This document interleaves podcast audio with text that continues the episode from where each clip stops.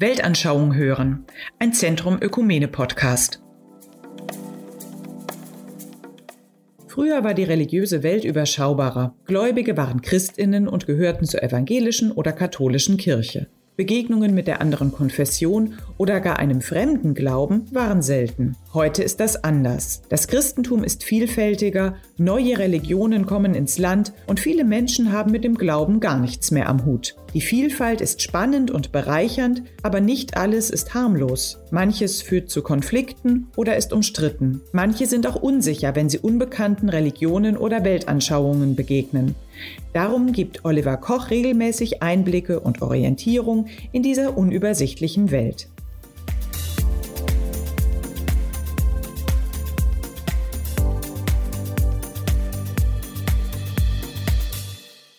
Ja, hallo und herzlich willkommen. Heute soll es um die Frage gehen, was es eigentlich mit dem Begriff Sekte auf sich hat. Das ist eine Sekte. Da entstehen einem sofort Bilder im Kopf. Menschen mit starrem Blick und ohne eigenen Willen folgen ohne Fragen einem Guru, geben ihm ihr ganzes Geld und brechen ihr bisheriges Leben ab. Uniformiert tun sie nur noch das, was ihnen gesagt wird. Der Vollzug seltsamer Rituale ist ihnen das Wichtigste und sie sind nicht mehr empfänglich für Fragen von außen. Sie verkünden das Ende der Welt und sie wollen so viele Menschen wie möglich missionieren und sie folgen bedingungslos ihrem Guru, wenn der was sagt, sogar bis in den Tod. Ja, das sind so ein paar schreckliche Bilder, die uns durch den Kopf gehen, wenn wir das Wort Sekte hören.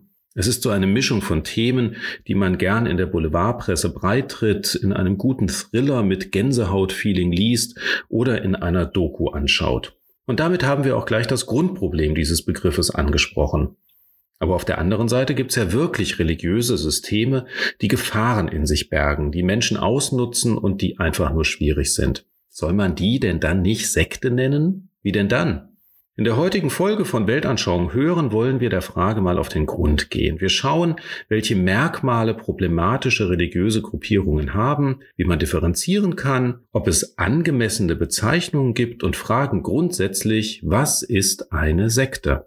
Ich bin Oliver Koch, evangelischer Pfarrer und Referent für Weltanschauungsfragen im Zentrum Ökumene der beiden evangelischen hessischen Landeskirchen in Frankfurt. Und ich bin Evelyn Koch, Gemeindepfarrerin und ich stelle hier die Fragen. Also, du hast ja eben schon gesagt, was für Gefühle mit dem Begriff Sekte oft verbunden werden. Mich würde mal interessieren, wann und wo dir eigentlich der Begriff Sekte begegnet.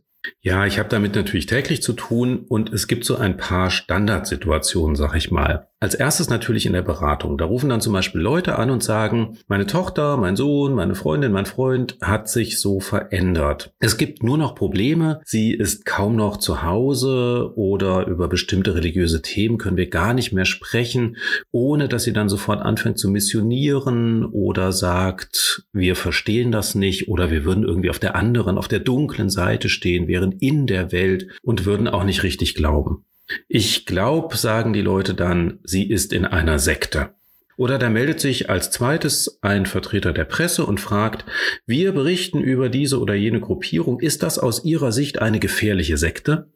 Und schließlich gibt es das Thema ja auch noch in der Fortbildung oder in der Schule bei Jugendlichen zum Beispiel. Prävention und Hintergrundwissen zu sogenannten Sekten ist dann gefragt. Was tun diese Gruppierungen? Wie und was wird geglaubt? Wo gibt es Probleme? Und wie kann man vielleicht gut miteinander auskommen, sind dann solche Themen. Und wo kommt dieser Begriff Sekte eigentlich her? Ich habe mal gehört, dass es Leute gibt, die auch das Christentum als Sekte des Judentums bezeichnen. Ja, das stimmt. Und grundsätzlich und aus einer theologischen oder sprachwissenschaftlichen Sicht ist das auch gar nicht falsch. Es gibt nämlich zwei Herkunftsarten des Begriffes Sekte. Beide kommen aus dem Lateinischen. Der eine wird vom Wort secare abgeleitet, das heißt übersetzt trennen oder abtrennen. Und es meint einfach erstmal nur, dass sich eine Religionslinie von einer anderen abgetrennt oder abgespalten hat. Und das ist ja jetzt wirklich auch überhaupt nichts Ungewöhnliches oder Besonderes. So sind in der Regel religionsgeschichtlich neue Glaubensbewegungen entstanden. Es gab eine Mutterreligion und davon hat sich aus unterschiedlichen Gründen eine andere Glaubensrichtung abgespalten. Meist war dann der Grund, dass man neue Lehren oder Überzeugungen vertreten hat, die mit den alten nicht übereingestimmt haben. In diesem Sinn kann man dann auch durchaus sagen, dass das Christentum eine Sekte des Judentums ist oder dass die Evangelischen eine Sekte der katholischen Kirche sind.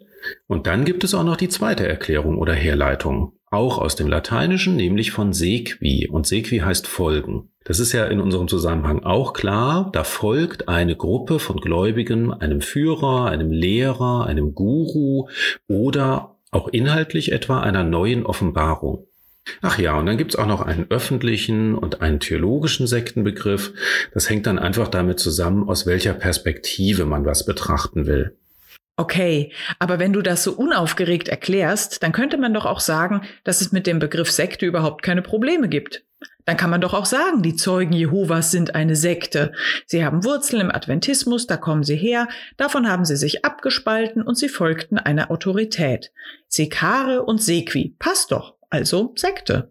Grundsätzlich schon, ja, da hast du recht. Aber man darf eben auch nicht vergessen, dass der Begriff Sekte mit der Zeit doch sehr negativ geprägt wurde. Mit Sekte verbindet man halt immer Schwierigkeiten, irgendwelche Abhängigkeiten und so weiter. Und das Problem ist ja, dass die Mitglieder einer Religionsgemeinschaft dann diffamiert werden.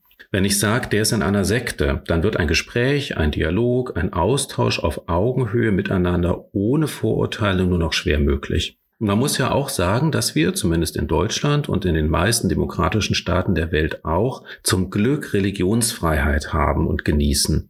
Das ist ein richtig hohes Gut und es ist unglaublich wichtig. Jede und jeder kann frei entscheiden, was er oder sie glauben will. Die freie und uneingeschränkte Religionsausübung ist sogar in Artikel 4 unseres Grundgesetzes verankert und das muss man sich immer wieder gut vor Augen führen. In der heutigen religiösen Vielfalt erscheint also dieser klassische Sektenbegriff eher untauglich. Wer soll und wer darf denn bestimmen, was eine Sekte ist und was nicht? Die größeren Organisationen vielleicht gegenüber den kleineren, das kann ja eigentlich auch nicht sein. Oder die älteren gegenüber den jüngeren Neubildungen, das dürften jedenfalls kaum geeignete Kriterien sein. Außerdem gibt es ja auch religiöse oder religionsähnliche Neugründungen, wie zum Beispiel Scientology, die nicht aus einer Abspaltung hervorgegangen sind. Schon aus diesen Gründen ist Vorsicht bei der Bezeichnung Sekte geboten. Ich finde, in diesem Bereich sollte man sich wirklich die Zeit nehmen, gut zu unterscheiden und vor allen Dingen zu differenzieren. Was soll das heißen? Wie würdest du denn die Zeugen Jehovas zum Beispiel dann bezeichnen? Naja, zum Beispiel als christliche Sondergemeinschaft. Denn sie vertreten im Vergleich zu den meisten anderen christlichen Gemeinschaften einfach spezielle Sonderlehren, wie etwa die starke Endzeitbezogenheit oder dass man keine Geburtstage oder Weihnachten oder sowas feiern sollte. Also ich finde es eigentlich einen ganz guten Begriff für die Zeugen Jehovas, christliche Sondergemeinschaft. Okay, und gibt es noch andere Kategorien, die man da aufmachen könnte? Ich kann mir vorstellen, dass man zum Beispiel Scientology unter dieser Bezeichnung nicht wiederfinden würde. Nein, das ist richtig, habe ich ja eben schon gesagt. Man muss sich aus meiner Sicht halt die Mühe machen, sich die Inhalte der jeweiligen Gruppierung, um die es geht, genau anzuschauen. Und dann kann man das aus einer evangelisch-theologischen Sicht auch schon ganz gut einordnen. Also ich sage mal so ein paar Beispiele. Da gibt es etwa die neuen christlichen Bewegungen. Dazu gehören zum Beispiel die Pfingstler, pfingstlich-charismatische Bewegung, die evangelikale Bewegung oder kulturelle Zuwanderer. Oder dann gibt es die christlichen Religionsgemeinschaften im Wandel. Dazu gehören zum Beispiel die siebenten Tagsadventisten oder die Neuapostolische Kirche, die sich in den letzten Jahren wirklich sehr gewandelt und geöffnet haben, auch in einem ökumenischen Zusammenhang. Und dann haben wir eben noch, das haben wir eben schon gehört bei den Zeugen Jehovas, die christlichen Sondergemeinschaften. Dazu gehören eben die Zeugen Jehovas, Christengemeinschaft, christliche Wissenschaft oder der Bruno Gröning Freundeskreis etwa. Naja, und dann haben wir eben noch den ganzen Markt der Esoterik. Anthroposophische Lehren gehören dazu, die Astrologie, Glaube an Engel, Spiritismus und Channeling, eben der ganze Markt des Esoterischen.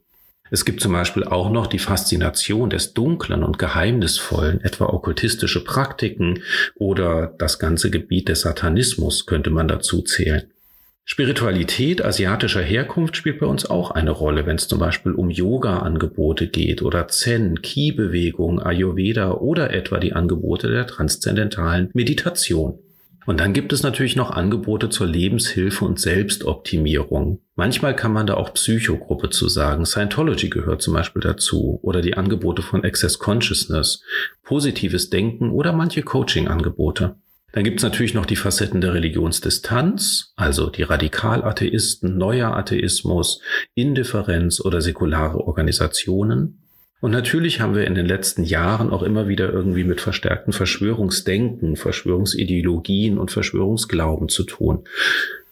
Manche Gruppen sind dabei übrigens völlig unproblematisch und bei manchen kommt es für ihre Mitglieder nach innen oder nach außen zu Konflikten. Diese Gruppen kann man dann ganz besonders als konfliktträchtige Gruppierungen bezeichnen. Ah, das ist gut, denn ich habe mir gedacht, jetzt müssen wir mal langsam zu der Frage kommen, was denn eine solche konfliktträchtige Gruppe ausmacht. Kommen wir doch mal zu den Merkmalen von solchen Gruppen. Was gibt's denn da für welche? Ja, da gibt's schon so einige Merkmale von potenziell problematischen religiösen oder weltanschaulichen Gruppierungen. Auf jeden Fall kehren diese Merkmale oftmals wieder. Und dazu gehören, das ist jetzt aber wirklich nur eine Auswahl, jedenfalls dazu gehören folgende Merkmale. Als erstes macht so eine Gruppierung zum Beispiel exklusive Heilsversprechen. Also sie sagen dann, dass nur bei ihnen, nur in ihrer Gruppe das Heil gefunden werden kann, in keiner anderen Gruppierung. Des Weiteren gibt es ein übersteigertes, ein fast fanatisches Missionierungs- oder Sendungsbewusstsein, das andere vereinnahmt. Also so viele Menschen wie möglich sollen missioniert werden, weil etwa das Ende der Welt kurz bevorsteht oder solche Zusammenhänge. Weiterhin ist eine Gruppe geprägt von einem starken dualistischen Welt-, Religions- und Menschenbild. Da wird dann alles eingeteilt in Schwarz, in Weiß, in Gut oder in Böse, vor allen Dingen aber auch in gerettet oder in verloren, in himmlisch oder dämonisch und solche Geschichten. Das ist ein typisches Beispiel für eine problematische weltanschauliche oder religiöse Gruppierung. Oftmals wird so eine Gruppierung aber auch geführt durch eine unhinterfragbare und autoritäre Führungsperson oder Führungsorganisation. Und diese Personen oder Organisationen müssen dann kritiklos angenommen werden. Ihre Lehre darf nicht kritisiert oder hinterfragt werden. Und oftmals haben diese Organisationen auch einen streng hierarchischen Aufbau. In einem christlichen Zusammenhang solcher problematischen Gruppierungen gibt es dann inhaltlich zum Beispiel über die Bibel und die Bekenntnisse hinausgehende Offenbarungsquellen. Wir reden dann von Neuoffenbarungsbewegungen. Entweder wenn eine Person oder eine Organisation sagt, wir haben ganz neue, bisher noch nie dagewesene Offenbarungen, die man nicht kritisieren darf und an die man unbedingt glauben muss. Im esoterischen Zusammenhang hört man dann oftmals von dem sogenannten alten, geheimen und exklusiv wiederentdeckten Wissen. Das kann man oftmals geschichtlich überhaupt nicht nachprüfen, ist so eine Behauptung von Anbieterinnen und Anbietern. Öffentlich und wissenschaftlich können diese Behauptungen nicht nachvollzogen werden. Ja, und weitere problematische Merkmale, zum Beispiel in einem hinduistischen, neohinduistischen oder buddhistischen Zusammenhang sind, dass man etwa einem Guru bedingungslos folgen muss. Es gibt da so einen Schüler-Lehrer-Zusammenhang, in dem es kein Korrektiv und keine unabhängige Schlichtungsstelle entweder gibt, irgendwie, wenn es zu Konflikten kommen kann. Und leider ist es oftmals bei problematischen religiösen oder weltanschaulichen Gruppierungen so, dass es in der Folge der Zugehörigkeit bei den Anhängerinnen und Anhängern zu psychischen, zu sozialen oder finanziellen Abhängigkeiten kommt, außerdem zu Wesensveränderungen, zu Konflikten im sozialen Umfeld oder eben auch zu Kontaktabbrüchen. Okay, das sind ja schon mal ein paar ganz klare Kriterien. Wie man dann damit umgeht, wenn einem sowas begegnet, darüber können wir ja in einer anderen Folge nochmal intensiver reden. Auf jeden Fall kann man sagen, dass es total viele unterschiedliche Angebote auf dem religiösen Markt gibt. Grundsätzlich kann jede ihre eigene Religion frei wählen, aber bei manchen Angeboten muss man auch aufpassen. Schwierige Merkmale hast du ja genannt. Zum Schluss würde mich noch interessieren, wie die evangelische Kirche diese Vielfalt eigentlich sieht. Mhm. Ja, also man muss schon sagen, dass gerade die Weltanschauungsarbeit mit Blick auf andere Konfessionen und Religionen lange Zeit von Abwehr und Kritik bestimmt war. Irgendwie wollte man das bewahren, was man hatte und scheint auch irgendwie ein bisschen Angst gehabt zu haben, dass man das verliert. Die heutige weltanschauliche Pluralität stellt die Kirchen vor, die Herausforderung für ein gutes gesellschaftliches Zusammenleben einzutreten.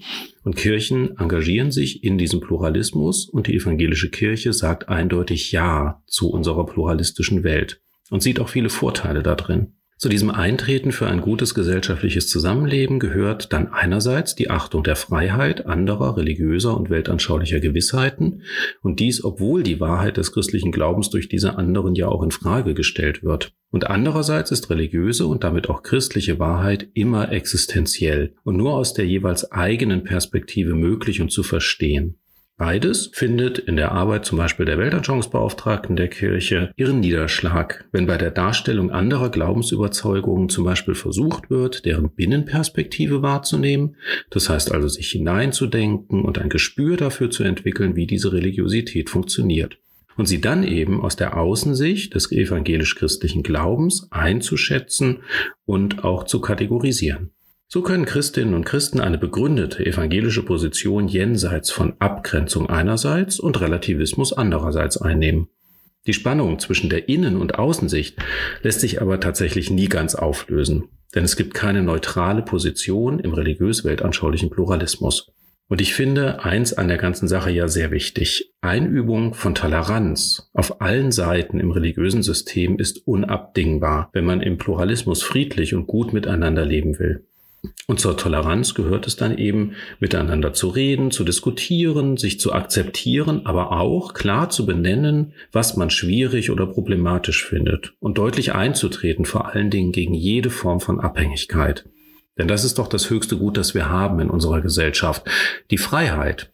Und die gilt es zu stärken und dort zu unterstützen und zu helfen, wo die Freiheiten eingeschränkt werden.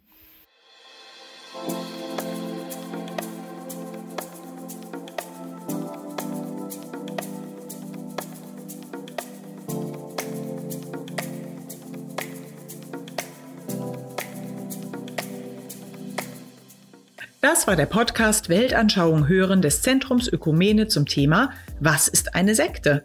Mehr Informationen gibt's auf der Homepage www.zentrum-ökumene.de unter dem Reiter Weltanschauungen.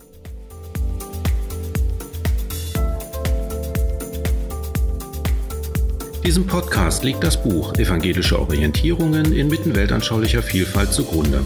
Autoren Andreas Hahn, Reinhard Hempelmann, Oliver Koch und Matthias Pöhlmann. Das Buch kann im Zentrum Ökumene bestellt werden oder steht auf der Homepage des Zentrums als Download zur Verfügung.